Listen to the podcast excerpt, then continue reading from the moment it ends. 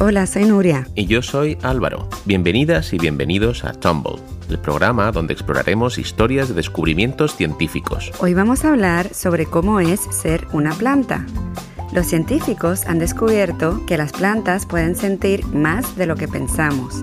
Resulta que las plantas saben cuando están en peligro, hablan entre ellas y hasta escuchan al mundo que las rodea. Después de escuchar este episodio, seguro que no ves a las plantas de la misma manera. Nuestra pregunta de hoy viene de parte de Jude, de 6 años. ¿Las plantas sienten dolor? ¿Cómo lo sabemos? Jude se empezó a preguntar esto un día que iba en el auto. Vi unas personas desde el auto podando un arbusto y me pregunté, ¿les dolerá o no? Así que por eso hago esta pregunta. Sabemos que las plantas son seres vivos, pero ¿sienten como nosotros? Cuando le cortas las ramas, dicen hacia sus adentros, ¡ay, ay, ay, ay! ¡Uf! ¡Eso duele! Le pasé la pregunta a Jude a una científica que estudia las plantas y tiene un nombre muy apropiado, Heidi Appel. Suena como apple o manzana en inglés. right. It's not spelled like the fruit, but I've never objected to the confusion. No se escribe como la fruta, pero nunca me ha importado la confusión. En cambio, cuando se trata de las plantas y sus sentimientos, a esta investigadora científica le gusta aclarar confusiones. Bueno, las plantas no sienten dolor como nosotros. Cuando nos referimos a dolor, es más bien una sensación física y también una respuesta emocional a esa situación. Ok, pero a veces me parece que las plantas se ven tristes y cansadas cuando no les echas agua. Pero eso no quiere decir que sientan tristeza. No creo que las plantas tengan emociones como nosotros, pero sí tienen sensación de dolor cuando sus tejidos son dañados. Entonces a las plantas sí les duele cuando las cortamos? Las flores, las ramas de los árboles, el césped, todo. No volveré a cortar el césped nunca más. Qué aprovechado, Álvaro. Bah, lo admito. No me gusta nada cortar el césped. Sí, pero no podemos decir que las plantas sienten dolor igual que nosotros. Los sentidos nos permiten darnos cuenta de lo que está pasando a nuestro alrededor y los sentimientos son la forma en que interpretamos esas sensaciones. Así que, aunque las plantas no tienen cerebro como nosotros, sí se dan cuenta de lo que está pasando a su alrededor. Las plantas enseguida se dan cuenta si están siendo atacadas y lo hacen porque tienen miedo a las infecciones, igual que lo hacen nuestros cuerpos. Así que actúan rápidamente enviando defensas allí donde están siendo atacadas. Entonces la doctora Apple está diciendo que cuando una planta le cortan una hoja, o es atacada por un insecto, o se enferma, ¿se da cuenta y hace algo? Pensaba que eran pasivas, como diciendo, ¡Hey! Aquí estoy cubierta de insectos, esperando a que me coman. Pues yo también pensaba lo mismo, fíjate. Pero hay todo un mundo secreto sobre las defensas y la comunicación de las plantas. Para defenderse de insectos y enfermedades, las plantas producen unas sustancias químicas especiales. Las plantas mandan sustancias químicas especiales desde sus raíces hacia sus hojas para protegerse y también emiten señales químicas al aire. ¡Wow! ¿Qué, qué tipo de señales? ¿Como la batiseñal para llamar a Batman? No exactamente. Señales como, ah, este insecto me está devorando, a los depredadores de insectos. Eso es muy loco. Así que las plantas agarran el walkie-talkie y dicen, ¡Ayuda, aliados! ¡Estamos siendo atacados! Sí, y también se comunican con otros cuates, otras amigas plantas. Compañeros, insectos a la vista, cuidado. Hay todo un mundo de comunicación química, pero a un nivel que nosotros no podemos oler. Está ahí, pero nuestra nariz no está programada para olerlo, hasta que de veras le hacemos daño a las plantas, como al cortar el césped de nuestro jardín. Entonces sí nos damos cuenta de ese olor. Estamos oliendo las voces de alarma de las plantas. Vaya, eso le da un significado totalmente nuevo al olor del césped recién cortado. No te preocupes, el césped no está gritando cuando lo cortas, sino que lo detecta y reacciona en consecuencia. ¡Wow! ¿Quién lo hubiera pensado? Pero ¿cómo saben los científicos que esto verdaderamente es cierto? Pues esa, esa es una historia muy interesante. Pues mira, la gente que empezó esta investigación hace varias décadas se dio cuenta de lo siguiente. Las respuestas que medían en las plantas eran diferentes en las que estaban dañadas de las que no lo estaban, aún estando en el mismo cuarto. Estos científicos empezaron a usar unas herramientas para medir las sustancias químicas que liberan las plantas. Lo que hicieron es pasar el aire por una trampilla y así atrapar las sustancias químicas del aire y concentrarlas. Entonces, los científicos tomaron una prueba de ese aire y lo pusieron en otro instrumento científico para medir sus compuestos químicos. Claro, estaban tratando de descifrar el idioma de las plantas. Además de científicos, intérpretes del idioma vegetal. Y descubrieron que cuando hay una planta dañada en un cuarto, esto provoca que otras plantas que están cerca suban sus defensas. Eso es lo curioso. Las plantas no se estaban comunicando bajo tierra, no le estaban haciendo nada a la planta sana. Y ahí es cuando se dieron cuenta que las plantas dañadas liberan sustancias invisibles a nuestros ojos y nariz, pero que las plantas sanas sí detectan. Y estas plantas sanas se activan para producir más defensas químicas. Ahí está la prueba. Las plantas sí platican entre sí. Me gustaría añadir algo personal. Fue mi esposo el que descubrió que las plantas hablan y yo descubrí que las plantas escuchan. Así que yo diría que corre en la familia. ¿Las plantas escuchan?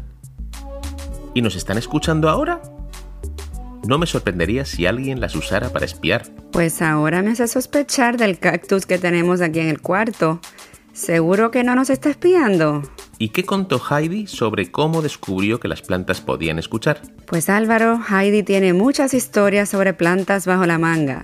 Y esta es muy interesante. Pues fue por accidente. Uno de esos momentos que dices, ajá.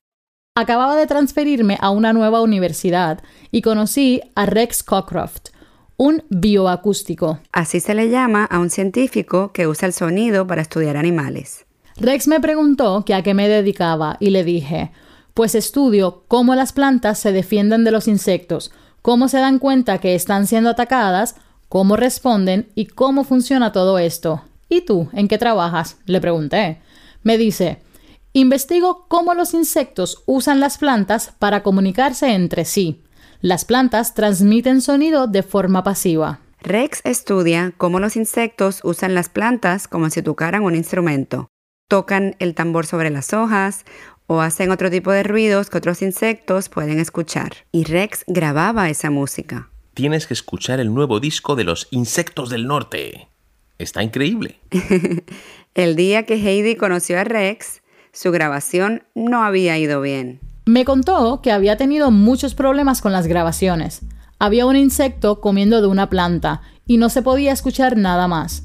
En ese momento nos miramos y dijimos, ¿será que la planta está usando el sonido de masticar para sus propósitos? En otras palabras, ¿y si la planta usa el sonido de masticar para prepararse para defenderse? Ah, es como que la planta recibe un aviso de un ataque al escuchar a alguien comiendo cerca.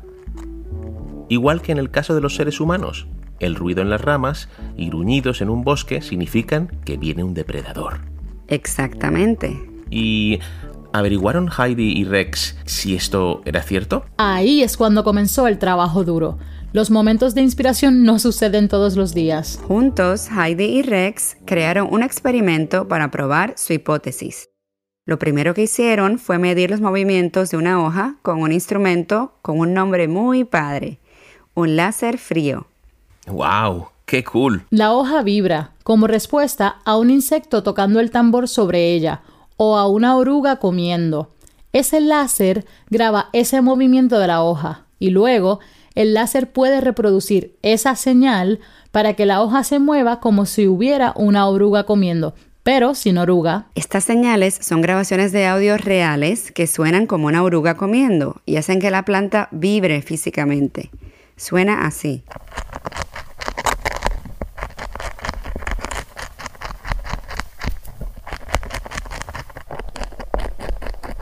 Deberíamos ponerle eso a nuestras plantas y decirles que están en una casa embrujada. Pobres plantas, no las asustes. Cuando les pusimos las vibraciones a la planta y luego les pusimos unas orugas de verdad, las plantas habían segregado más defensas químicas que las plantas que habían permanecido en silencio. La grabación de la vibración había servido de advertencia para las plantas. Al enfrentarse a una oruga de verdad, estaban más preparadas que las plantas que no habían escuchado las grabaciones. Pensamos, wow, qué fascinante. La planta está reaccionando a la señal del movimiento. Una vez leí en un libro que las plantas crecen más saludables si escuchaban música clásica o jazz pero esto no tiene que ver. No, las plantas no son fans de la música clásica. Los estudios que afirman eso no han podido ser repetidos con éxito. Hmm, tienen que repetir un experimento muchas, muchas veces para confirmar sus resultados. Así es. Por eso Heidi y Rex, como buenos científicos, modificaron su estudio para ver si las plantas reaccionaban de la misma manera a otros movimientos. Ah, intentando averiguar si las plantas les molesta cualquier vibración, no solo la de las orugas. Exactamente. Compararon las vibraciones de las orugas a las vibraciones de una brisa y al llamado de otro insecto. Pero concluyeron que las plantas solo suben las defensas como respuesta a una amenaza real, como la oruga comiendo. El ritmo al masticar parece ser la clave para que las plantas sepan que este sonido es real y algo importante a lo que deben responder. Básicamente, Heidi está diciendo que las plantas son difíciles de engañar. También está diciendo que las plantas escuchan, y no es broma. Cuando obtuvimos los resultados del segundo experimento, estábamos muy entusiasmados porque significó que habíamos descubierto que tienen la capacidad de responder a un sonido que es relevante para ellas en su entorno y reaccionan de una manera apropiada al sonido, en forma de defensa química. Y la historia no se acaba allí. De este descubrimiento salió toda una serie de preguntas. ¿Cómo escuchan las plantas? ¿Y qué parte de las señales de vibración son las más importantes? Eso es lo que está investigando ahora y les avisaremos lo que descubre. Ok, entonces resulta que las plantas pueden percibir mucho más de lo que se pensaba, aunque no sienten. Si tienes un jardín o plantas en tu casa, podrías observar a tus plantas y ver a qué responden a diario. Quizá se inclinan hacia la luz o tal vez intentan bailar si les pones un reggaetón. A bailar. Escribe tus observaciones, toma vídeos o haz dibujos.